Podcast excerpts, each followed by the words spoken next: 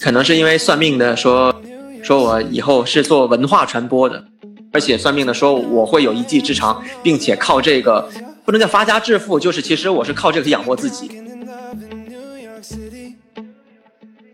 你以前问我，我认为 fashion 什么，那我就喜欢 high fashion，high end，就是一定是要有设计感的，要质量非常好的，要有态度的东西。那你现在问我说 fashion，那我会觉得我现在当下状态，我已经变成了一个非常非常随性的一个人。我会觉得，只要你自己穿的开心、舒服就可以。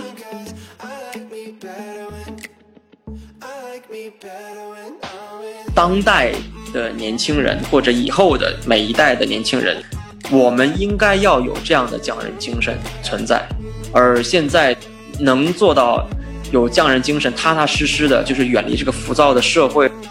能做的人真的是太少，少之又少。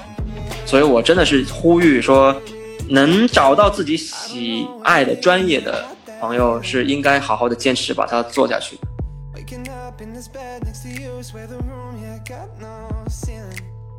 今天做客节目的是一位时装设计师 Tommy 黄永健。Tommy 最擅长的是高级定制，没错，就是你在 T 台、电影节红毯上看到的那种耀眼的礼服。此外，他还受迪士尼官方邀请，为《冰雪奇缘》这部动画片设计过联名时装。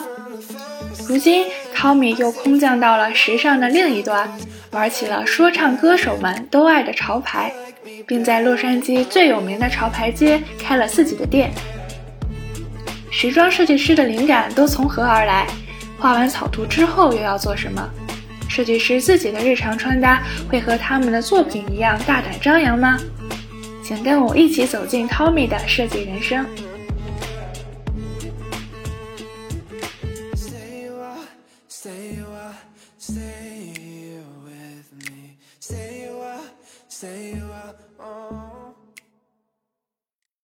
我学设计是因为家里边，呃，我妈妈原来有自己的品牌，然后呢，刚好在我大学申请专业的时候。我就问我妈说，呃，选什么专业？因为我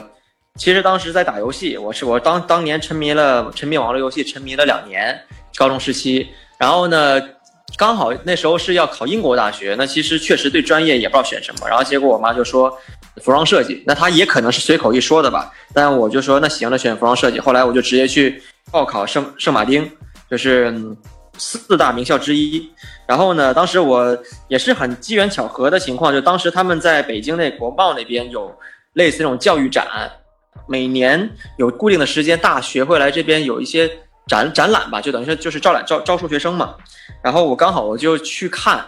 就走到他他那个展台那边，然后就跟他聊了一下，然后给他看了我画了四幅画。然后刚好那时候考过雅思，要有分数，然后呢给他一看，他就马上就录取我了，就当当场直接录取。所以所以就是我的学设计，就是是这么开始的。可是后来因为家里边的原因，没有去成英国，但是呢还是留在北京，然后到了另外一个学校，也是个名校，是法国的学校，但在北京的分校。所以就是这样子，我就开始了我的设计学习之路。所以你后来就学了服装设计。成为了一名制版师，制版师是做什么的呀？其实也不光是制版师吧，就是我还是设计师，制版师只是我一个标签，是我这么多年来，我以前参加比赛，或者是因为我的制版比较突出，所以别人可能给我的标标签。那制版的话，简单来讲，其实就是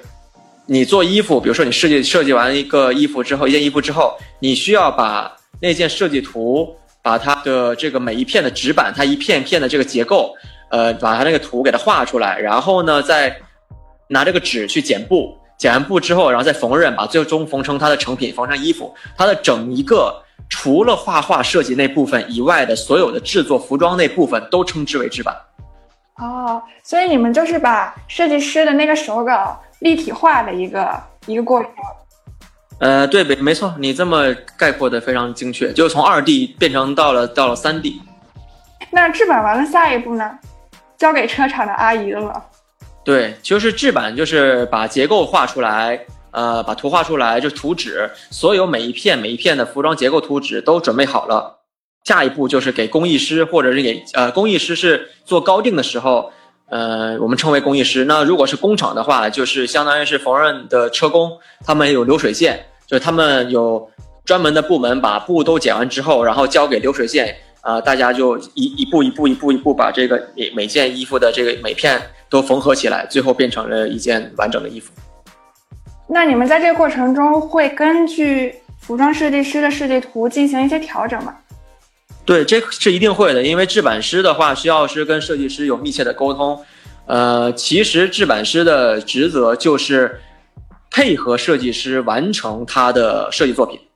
所以沟通的与设计师沟通这个环节是非常重要的。然后在不实际的地方打醒设计师。确实是因为很多时候设计师他在设计的时候呢，可能会，呃，有些地方他会有所疏忽，比如说有一条裙子，那拉链应该开在开在两边，还开在后面，那不同的设计，它拉链开的地方是不一样的。那可能呃，制版师呢就会通过更专业一些的知识，来帮助设计师去完成他的设计。嗯，那在制版的过程中，是不是还要考虑到很多细节啊？就比如说。衣服你穿的时候，人不可能永远是静态的，所以你可能就要考虑到人如果活动的时候，这件衣服还会不会舒适？呃，没错，就是制版，它是呃，它要考虑到人体工学。嗯，就是它它怎么穿，包括它的面料，面料的话，它的舒适度，不同的面料，它在制版的时候的方式方法都会有所不同，会有所调整。所以制版其实并不是一个单纯的、简单的是说哦，你画一个图纸，然后剪个布就完事儿的一个岗位吧，或者一个专业，它确实要融合了很多其他的知识。那简单来说，呃，现在我能说得出来的，数学肯定是要用的。面料的话，它其实里面包括一些化学，那因为它面料的成分，包括它的织法，这属于是面料学。然后还有其实，呃，里边包括了审美，就基本的这个，你比如制版，你不是说你简简简单单的线条，它这个线，它的直线，它的曲线，它的比例，比如说我们做女装，它的腰线在哪里，它的胸腰臀比例，说实话，这些都是对审美是有很高要求的。所以它不并不是一个简单的一个专业。那听起来，不同的打版师面对同一个设计图，他可能最后做出来的这个衣服的那个风范和神韵都可能是不同的。嗯，是完全不一样的。首先，第一眼就是你看到一模一样的图，你看的时候，每个制版师他理解就不同，然后再让他制版的方法也不同。然后他选择的可能将来选择的面料，呃，就算面料都一样吧，但是但是他只要他的审美不同，他的制版方法有肯定有出入，那最后效果呈现都是不一样的。哎，那看来打版师是给服装注入了灵魂的角色。嗯，确实，对于我来讲，制版是非常非常非常重要的一个环节，一个一个岗位。那其实，在对时尚不太熟悉的消费者或者是其他的就是。朋友们呢，就是他们都会觉得哦，设计师是比较光鲜亮丽的，是在台台上台前的，就是所有的功劳都归功于设计师，但其实并不是。曾经也有人问过我这个问题，然后我给他们的回答是说，一个好的设计师需要一个好的制版师去帮他完善他的设计，但是呢，一个好的制版师呢，并不需要有其他的设计师来。帮他做设计吧，因为一个好的制版师呢，其实他对结构、对服装结构掌握的非常的好。他只要随意的在版在制版图上改变一条线条，说实话也是在设计上有所改变。那他所做出来的衣服，说实话也是一个全新的设计。那只要他的制版足够好，那他可以做任何他想要的结构廓形。那可是设计师呢，如果你制版不好。那你就算即便你画出再漂亮的图，没有人能帮你实现，那其实它也是一个没有用的一个设计。那看来动手能力强就有非常大的自由了。没错，所以其实。正常来讲，学服装设计的设计师或者学生也好，他们不应该只是专注于说哦，他们只需要画画出效果图就好了，然后图扔给工厂或者制版师去做。其实不应该是这样子。正常的一个专业设计师，他是应该全能的，他是从开始画，啊，或者是从最开始找灵感，啊，找面料，对色彩的选择，然后再画效果图，然后再到打板、剪布、到缝纫、到熨烫，他应该全部都要会，才是一个最专业的设计师。哇，听上去真的非常全能。对，这是其实是真的是很难的，在服装设计来讲。Tommy，你现在还在学院里教课对吧？哎，我昨天打开你们专业的那个首页，看到图片就是你。啊啊，对啊，那那是我二零一四年刚来美国时候，他们他们拍的，哇，放了七年了还在啊。对，那那那是哎呀，七年前的照片。说明你是门面。呃，可能吧，他们可能想要有一个好看的压轴面孔放在首页上吧。那你教的是什么课呀？呃，我是我就专门教制版，就是在学校教课，或者是说我自己精通的，还都是制版这方面，所以我更希望是说我能把我呃制版上的这些经验和技巧传承给给下一代，或者是教给我的学生。除此之外，你好像还负责一个走秀班，对吧？对，就是走秀班的话就比较特殊一点，走秀班是啊，我除了制版以外，还要帮他们去看他们的设计，也就是说。教会他们如何去做一个好的系列。那一个系列不是说你单纯把衣服做出来了，你画了图就叫一个完成一个系列或者完成个秀走秀，并不是。那好的系列你要考虑它的色彩、面料、廓形，包括它每一件的单品，比如说它的长短、它的衣服的的的这个长短比例，还有就是说最主要是这个系列的叫做。协调性，还有叫做系列感。英文的话，我们叫 cohesive，就是它一定是一个成系列的一个 collection。对这一点，说实话，其实是很难把握的。所以在走秀班里边的走秀老师，就是这个老师呢，是需要去把控学生的系列的，所以这一点是比较难的。哎，你好像当时就是被这个课程吸引，所以最后报考到这个学校来了，对吧？对我来美国，其实来继续深造到 L A，然后再到这学校，其实就是为了走这个秀。其实这个秀没有说哪里特别，但是它最吸引我的地方是，正常的服装院校呢，它其实一般是会给毕业生做四到八套衣服作为毕业走秀的一个机会，但是这个学校呢，它最特别的地方是，他每年只会选只会选十个学生，然后这十个学生呢，就会大家会花九个月的时间去专门做一个大系列，是十二套衣服的大系列。就是正常来讲，能做十二套衣服成为一个系列的，其实已经算是一个，也不能称之为 mini collection 的，它是已经算是一个比较小的一个 collection 了，因为已经是有十二套衣服了。那所以，因为这样的一个机会，然后我就我就想来这个学校，就是想想多一点的。展示自己作品的机会嘛？哎，你当时你的毕业作品的主题是什么呀？当时的主题，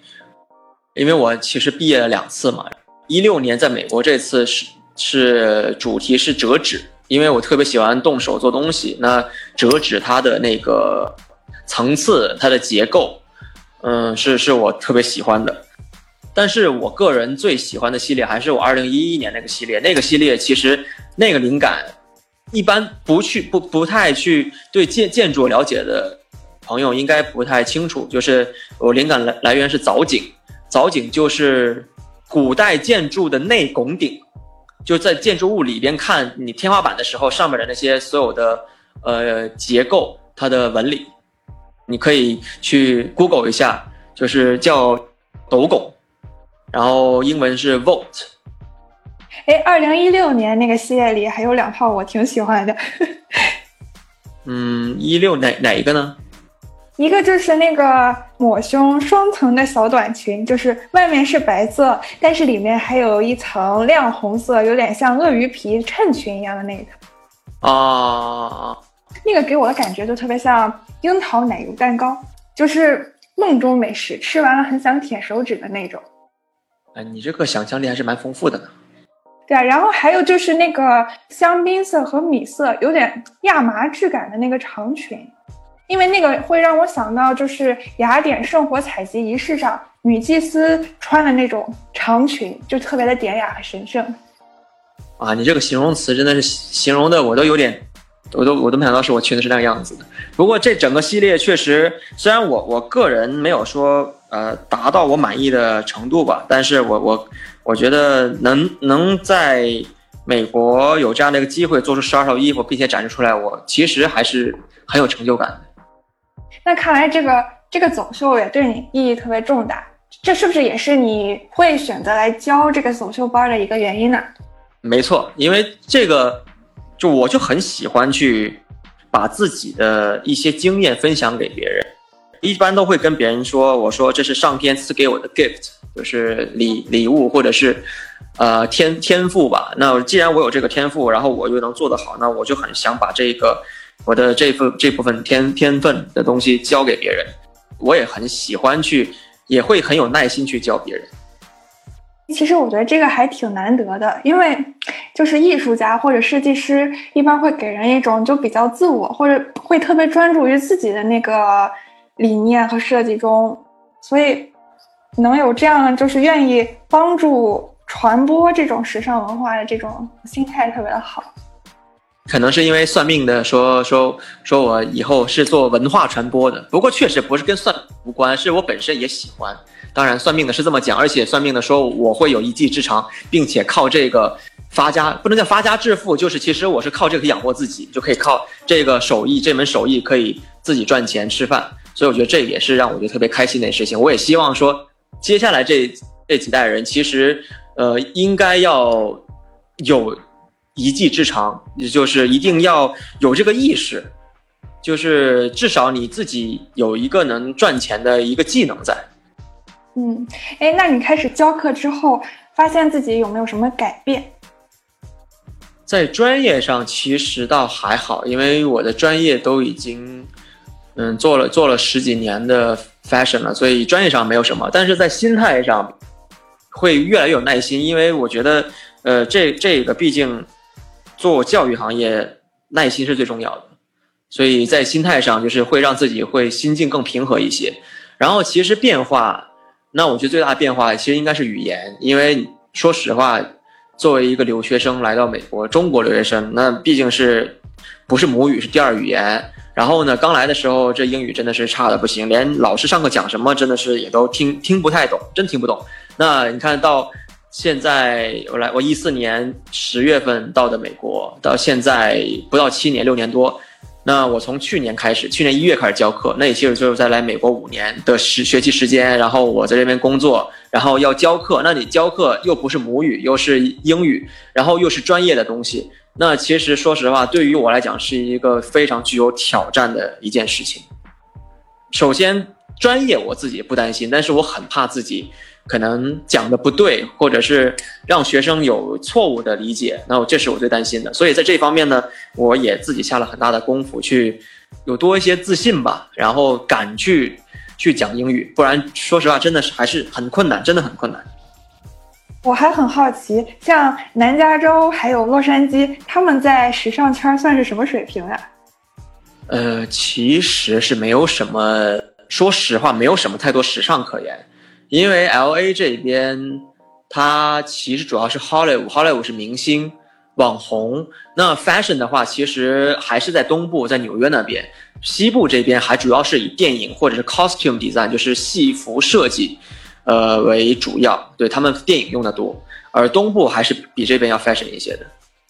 这边会不会也更闲散，或者是更有自己的个性一些？这一边的生活状态吧，就是 Lifestyle 比较。chill 就是随性一些，所以你会发现在 L A 这边，或者在洛，这是在在西部这边啊，北美这边，大家穿的衣服相对的比较呃简单，运动风一点，所以也就是为什么会有潮牌在这边诞生。对，那这这边这边的 Melrose 这边的潮就是呃街头文化，然后包括嘻哈 hip hop 这些，它都是呃起源于。西部这边洛杉矶，所以这一边的 fashion 你可以理解为潮牌的发源，它也是 fashion，也是 fashion fashion 嘛，只是不同的方向，也是创造了一条自己的跑道。没错，没错，就是生活习惯不同，文化不同，那它就会出来呃不同的东西。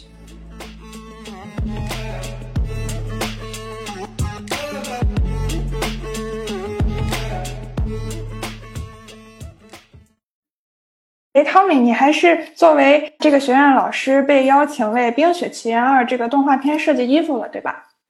对，没错。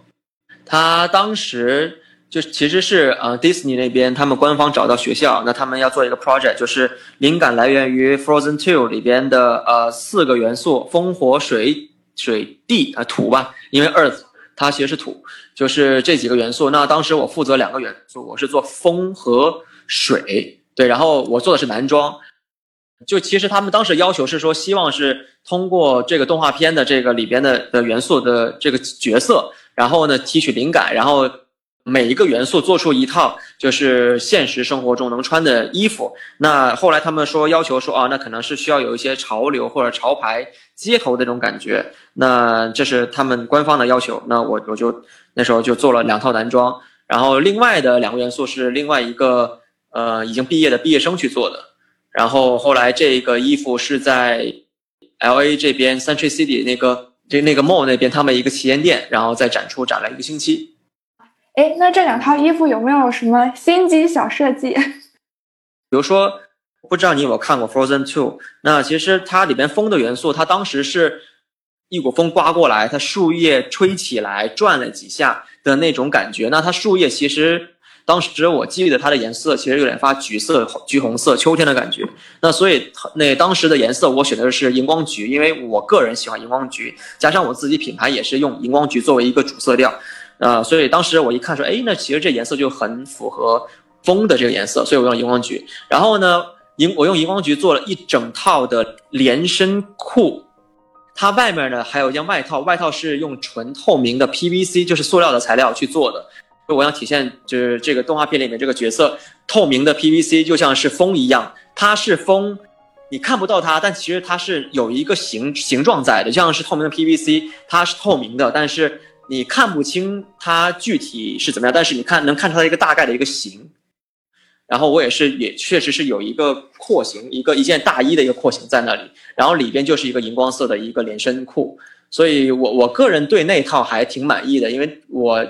以前不是这种风格的，我以前做风格是很高定的风格，所以像做这样子比较 streetwear style 的，我觉得对我自己还是挺有突破的。我对外面那层 PVC 是吧，印象很深刻，穿上的人就感觉他处在那个龙卷风的中心。对，它就是就像是风一样，就是它它没有它无色，但它也无形，但是它确实存在，所以我想表达这样的一个对概念。然后水那一套，你是用了流苏来模拟那种水流的状态，对吧？对啊，对水的那个其实就是构思了很久。我想说，其实我想说，看用什么方法，特别方法去表现那个水类，所以它是一匹马。那匹马其实印象特别深。但是我想说，男装如果是女装，说实话真的很好做。但男装吧，你又想表现出水的感觉，然后你你又要有一种街头就是 streetwear 的那种。那种呃元素在里边，所以当时其实我还觉得挺难的。后来我是刚好逛面料店，看到说，哎，这个蓝色的这个皮，它是真皮，它是真的小羊皮。那那小羊皮还是不好做的。然后我想说，哦啊，是麂皮，小羊皮麂皮。然后就觉得哇，这面料看着第一眼就觉得，哦，就就是这面料了。哦，我觉得当时还有灵感来源，是因为我。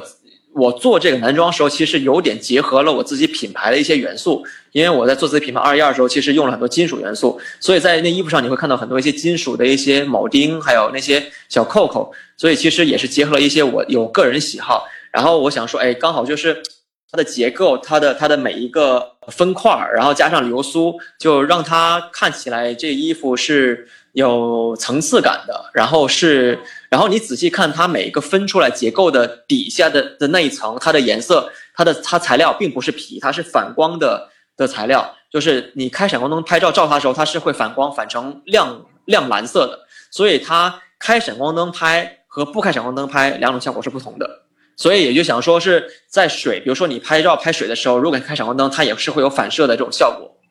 对，所以如果那照那个衣服，我不去仔细详细的去解释的话，你不拍照的话是看不出来的。哇，那这么一说，真的非常有铁马冰河的感觉。当然，就是呃，每个人在拿就拿到一些灵感的，比如说这个看到这个马时候，他的感受不同，他的最终的表现呈现方式也不同。但反正到后来做那个作品，最终给我呈现的效果，说实话，我最终还是挺满意的。毕竟。要做男装，又要有这种街头的风格，你要从一个呃动画角色里边提取元素出来再做衣服，其实稍微还是有有一些难度的，嗯，不过我还挺满意的。哎，我觉得这种动画和服装设计的跨界合作还挺有趣的。对，所以当时也是因为就是说迪士尼这个 project，说实话很难，因为他给到这个命题让我们完成要 display 到店里的时候，只有不到一个月的时间，就从他说这件事情到完成不到一个月时间，说实话是非常非常的赶，因为我们中间要去迪士尼总部去跟他们沟通，要看，哎，对，当时我们去跟他的迪士尼到那个。就他们他们的创作团队，就是 Frozen Two 的创作团队，我真的见到他总监，他给我讲他整个所有的理念。他一和二，他他们真的都有到那个实地去考察，去观察他们的所有的服装、人文、他的建筑，他全都有去实地考察。然后他所有的动画场景，真的都是按照他那元素，每一个细节都放得非常的好，包括他服装的所有的细节，他的每一个元素上面，包括他的符号，都有。特别特别这种细节的体现，就当时他们给我给我讲完之后说，哦，原来这个动画片真的真的是一个非常了不起的一个一个 animation。而且看来不同领域的艺术家应该多多交流，才能碰撞出更多火花。对，确实跟他们交流完之后发现，哦，原来他们的这么注重细节，那我们在在服装的体现上，我们也应该啊像他们一样去注重这些某些什么什么什么部位这个服装的一些细节的体现或者灵感的提取。对，包括我觉得很多名画甚至都可以搬到衣服上来。嗯，是没错。我我个人其实对画感触不深，因为我的灵感来源一般都是来源于建筑或者是一些特别有结构感或者肌理感、纹理感很强很强的艺术作品。但是我我我一般很少在画上面提取灵感，除非那个画它画的特别啊，我喜欢几何几何图案。除非他是画的很几何线条、几何图案，那我会喜欢。那如果特别写实啊，或者像是呃人像啊、风景那一类，我其实就比较一般般。对，所以我跟其他设计师又不太一样。很多设计师他偏感性，他们就会呃哎看到这个哇，这个这花儿好美，这个这个这个什么什么风景好美啊，我好想就这个东西做一个什么裙子、什么什么廓形。我不是那样的设计师，就我比较理性，所以我的设计方法跟别人也不同。嗯，我觉得这个可能还和你的制版师的双重身份有关，所以你会更更去关注那种立体感。呃，没错没错，对，也是因为我理性的性格，然后我会有自己独特的设计的一种方法吧。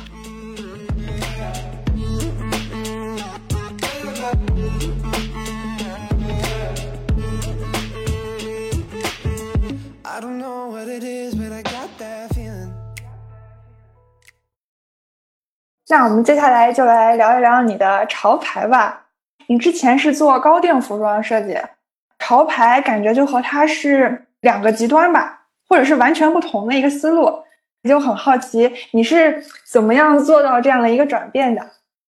这个其实也是我真的这个职业道职业道路生涯上没有想到的一个转折，就是高定。说实话，是因为我个人真的是特别喜欢追求这种极致的呃工艺啊，或者这种。技术上的这种挑战，后来做潮牌，呃，说实话是因为机缘巧合遇到我的合伙人，然后我的合伙人呢，他他是特别喜欢 hip hop 的文化的，包括他自己穿着，他听的歌啊，他的这个 vibe，他他他穿就他穿衣服的这种 style，他都是很街头风格，就很 L A 这边这种 street style 的。当时其实我合伙人他是我另外一个学生的同事。他当时就是呃问了我那学生说哦呃去干嘛？然后他说他上课，说到一个老师家去学缝纫，然后就到我这来学缝纫。说他说他也想来试试看，就是因为这样子，我的另外学生带他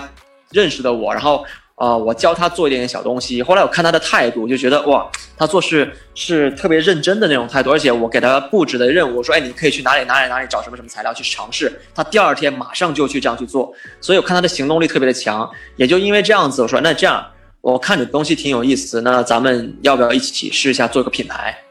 所以当时其实我没有想太多，我只觉得，哎，呃，遇到了一个志同道合的一个人，又是一个男生。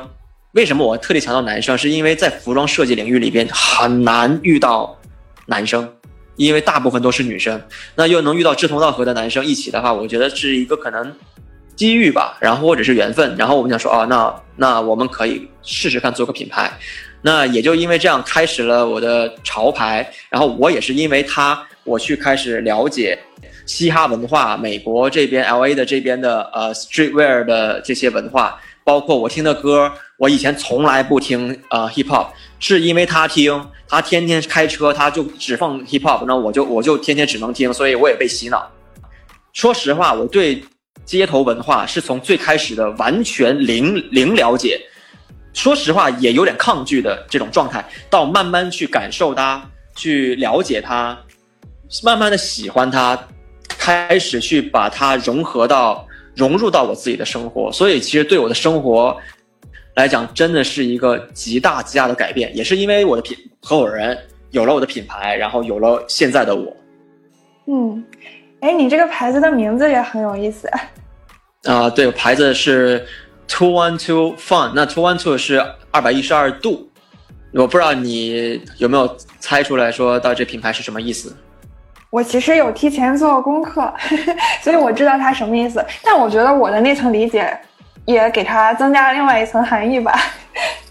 对你你是怎么理解呢？我我就我想我因为我我会经常去，我也很愿意听别人是怎么去理解这个品牌，因为这个品牌它。呃，我们开过办办过 pop up store 的时候，很多人就问说，哎，二百一十二是什么意思？是不是纽约的区号啊？我说不是。然后有人问说，那二百一十二，呃，是不是因为还有个潮牌叫四二四？我不知道你对潮牌了了不了解？对，就是它有叫四二四。他说你是四二二二一二是不是四二四除以二，然后就是恶搞？我说不是，就是会有人会提出这样的疑问，他会好奇。所以其实我觉得这个 logo 反倒是我觉得我我也挺满意的，就是能让人能让我与客人之间与与观众他产生一个交流。我的理解跟他们不太一样，我从一个程序员的角度，二幺二它是一个回文，所以就是一个非常美丽的对称。然后二幺二有一种从高到低又到高的感觉，就很像过山车，或者很像 L A 或者是纽约的那种 skyline，就给人一种非常流畅、非常愉悦的感觉。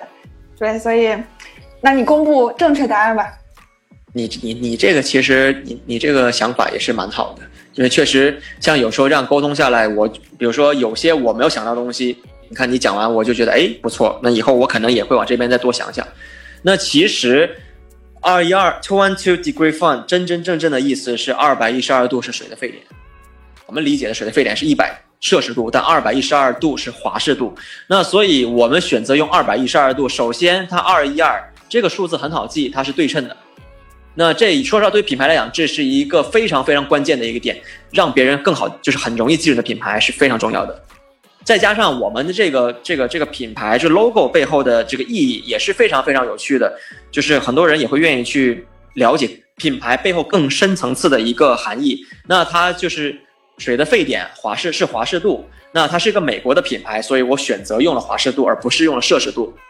那加上 fun，fun 其实就是有趣、趣味性。那其实我们。做这品牌的初衷不是为了钱，不是为了赚钱，当然不是说因为我们不缺钱，或者是我们不想赚钱，只是我们比较单纯，我们希望是说把我们的热爱的这项呃事业，服装，还有我们想要去做的这份激情，就这个这个 passion，把它融入进来。所以其实我们这个 two one two fun 就是想把 fun 这一点，这个趣味性做到极致，就像水的沸点一样滚烫，你知道吗？就你达到了一个沸点，你是个滚烫的一个状态。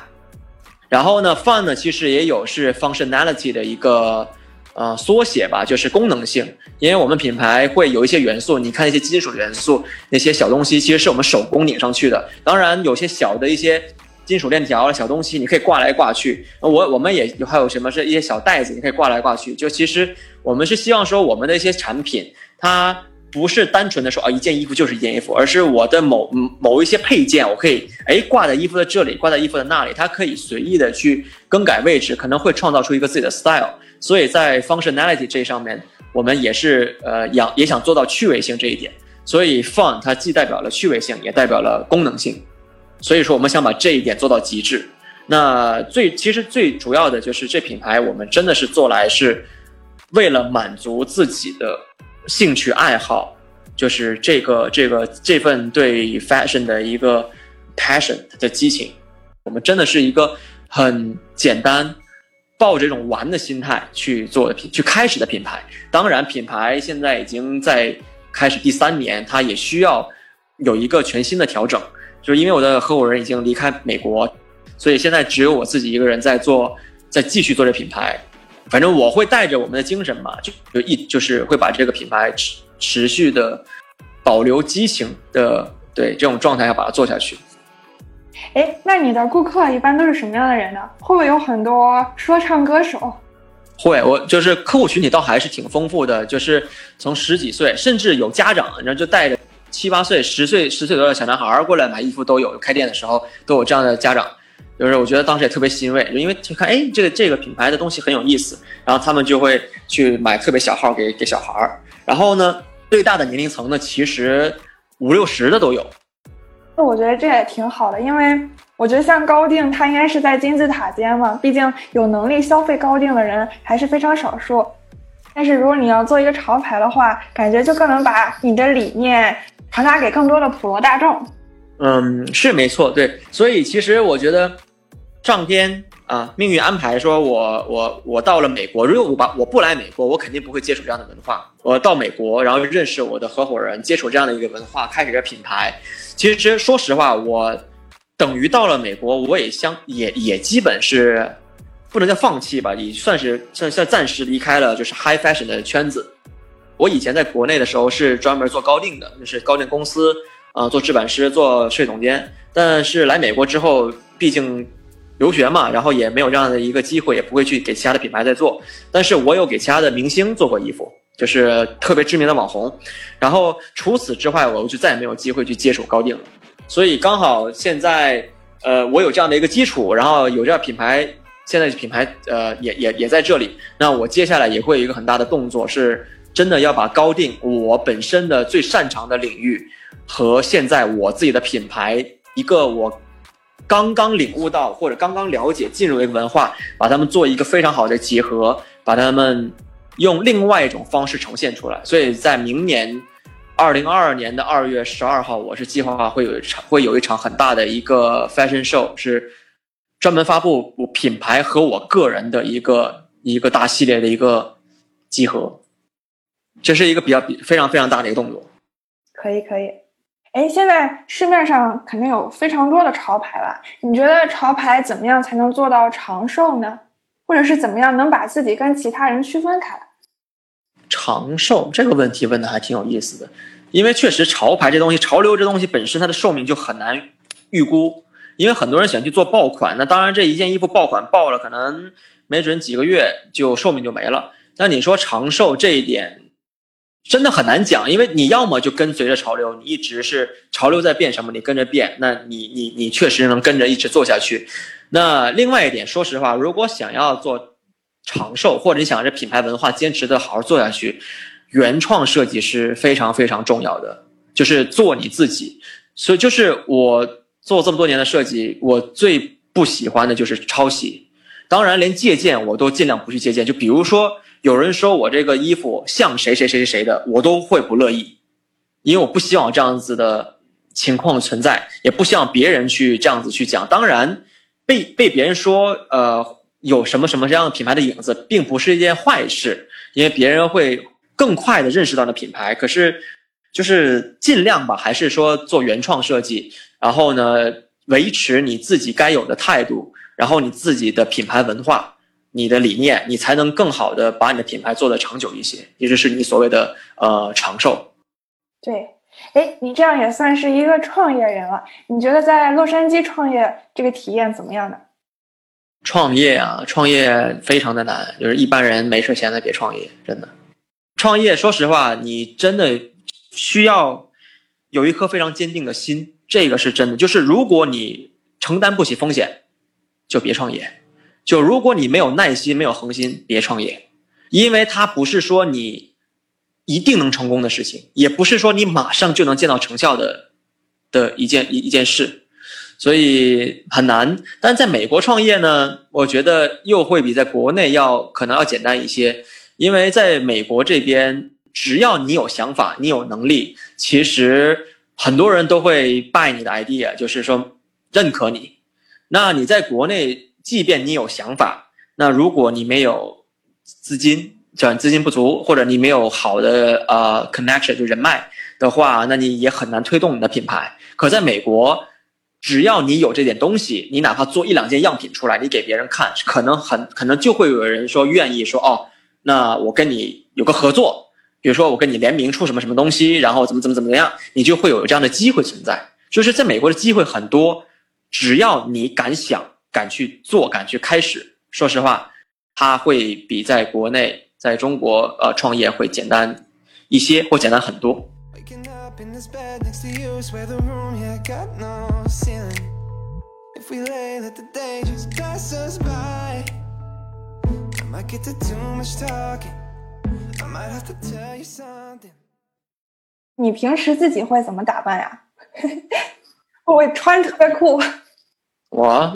我在做潮牌以前，或者我在来来美国以前，我都是穿衬衫、西服的多。就是我会给自己做西服，然后我会我会穿西服配短裤，这是我最喜欢的搭配。然后我里边的衬衫会不同不不同样的衬衫，这是我来，这是我开始做潮牌以前。但是后来我做潮牌的时候开始就啊、呃这状态变得慵懒嘛，穿 T 恤啊，穿大短裤啊，然后穿卫衣什么，就是会有发生变化。当然现在其实经历过那个状态之后，我我因为我性格本身就不是那种特别懒散的性格，或者特别随性那种，因为我对自己还是比较约束的，或者稍微严谨一些的，所以。呃，我现在就是这次要做一个新系列，我也是希望是说结合我本身的设计的风格，我的专长，加上我的穿衣的风格，加上我现在品牌的风格，加上我新的一种生活状态。就说实话，全新的系列也等于是一个全新我的一个体现。那我，你问我穿什么，我可能也确实会花点时间好好构思这一个大系列。也许在明年的这系列呈现的时候，它到时候的风格就是我将来可能会一直穿的风格。所以我我还我也蛮期待的，就是新的系列其实就是对我俩是我一个职业生涯的一个重生，因为我已经在这个行业里边，就是从开始服装设计到现在已经是第十三年。当，但是从毕业来讲的话，我是二零一一年毕业的，那其实是正好是刚好十年。那十年磨一剑，对，就是总要有总要做出一点点成绩出来。对，所以我我也还是挺很很非常期待自己会做出什么样的东西。I like me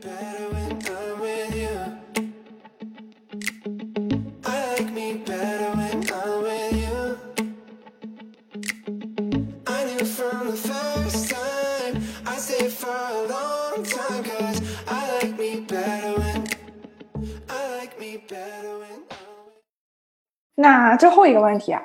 你对 fashion 的定义是什么呀？fashion 的定义或者你觉得什么是时尚？没有，说实话，确实因为很难回答，因为这个问题吧，如果你回答的过于简单吧，我觉得不合适；但回答的过于复杂吧，其实 fashion 并没有那么复杂，所以你让我一时之间说，我还真的有点还不知道，你让我好好思考一下。我觉得对于一个设计师，可能在不同的阶段，他对这个的领悟定义不同。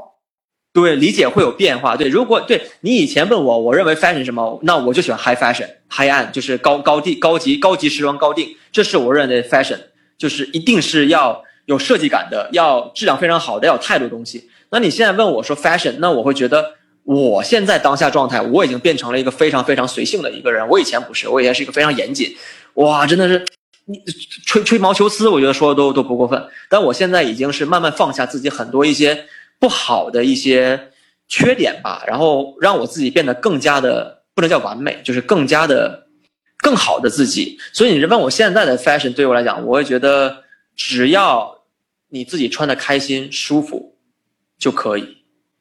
因为我觉得确实穿 fashion 这东西，你不需要说啊别人穿什么你要跟什么，这并不是我跟风，绝对是我不提倡的。因为这种潮流跟风，它真的盲目跟风，你没有自己的 style，其实并不并不不对的。那其实最重要还是说你穿着衣服适合你自己，并且你看你你的款式适不适合你，你的颜色适不适合你，对不对？这个长短都适不适合你，这都都很重要。所以就是说，首先好看适合你自己，你穿的开心，我觉得这才是时尚的真谛。对于自己，对于每一个人，对于个人来讲，这才应该是我们该追求的点。对，我觉得这也是一条给大家的穿搭建议，就是找到自己的风格，面对自己，认清自己。对对，就不要盲目去跟风买大牌，这我真的做设计师这么多年，我真的真的就是非常非常极其少的买大牌，因为首先我我不会乱花这个钱，我知道它的它的价它的价值在在哪里。其次是我确实我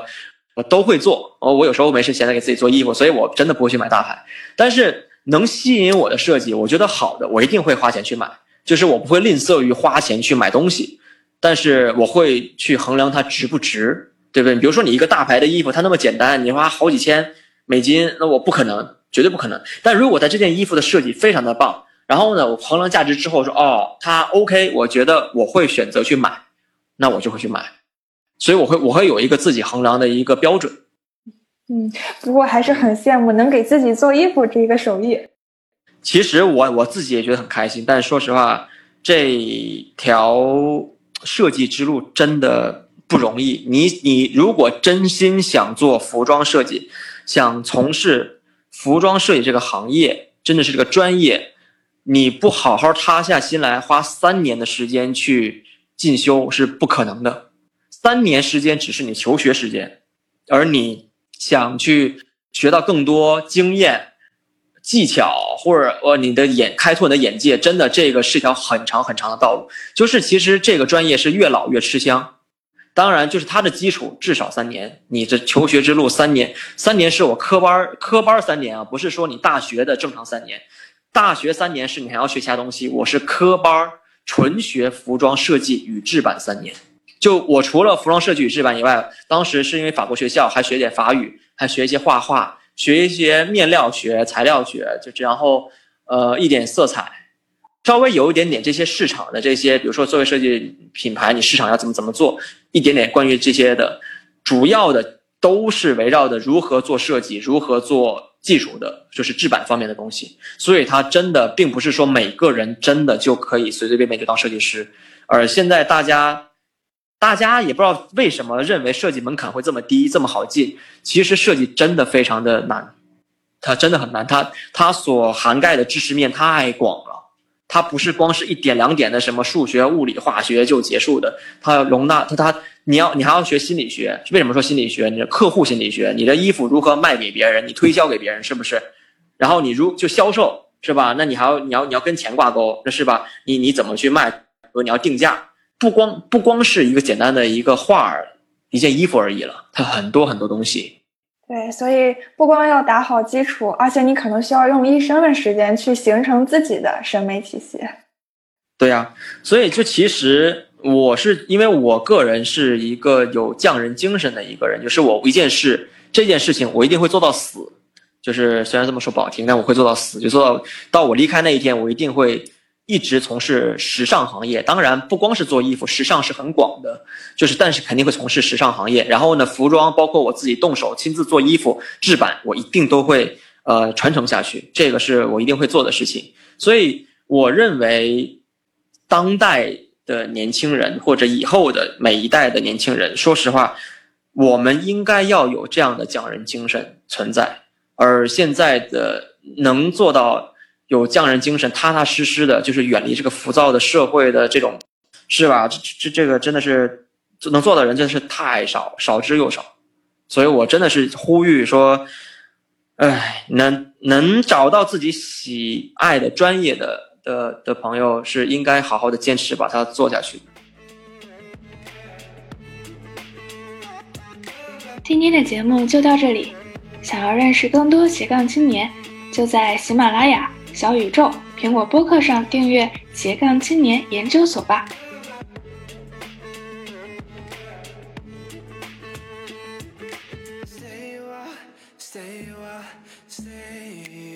like me better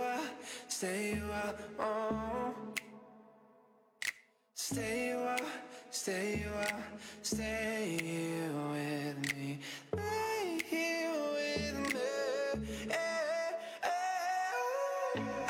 me better when I'm with you. I like me better when I'm with you. I knew from the first time I stayed for a long time, cause I like me better when I like me better.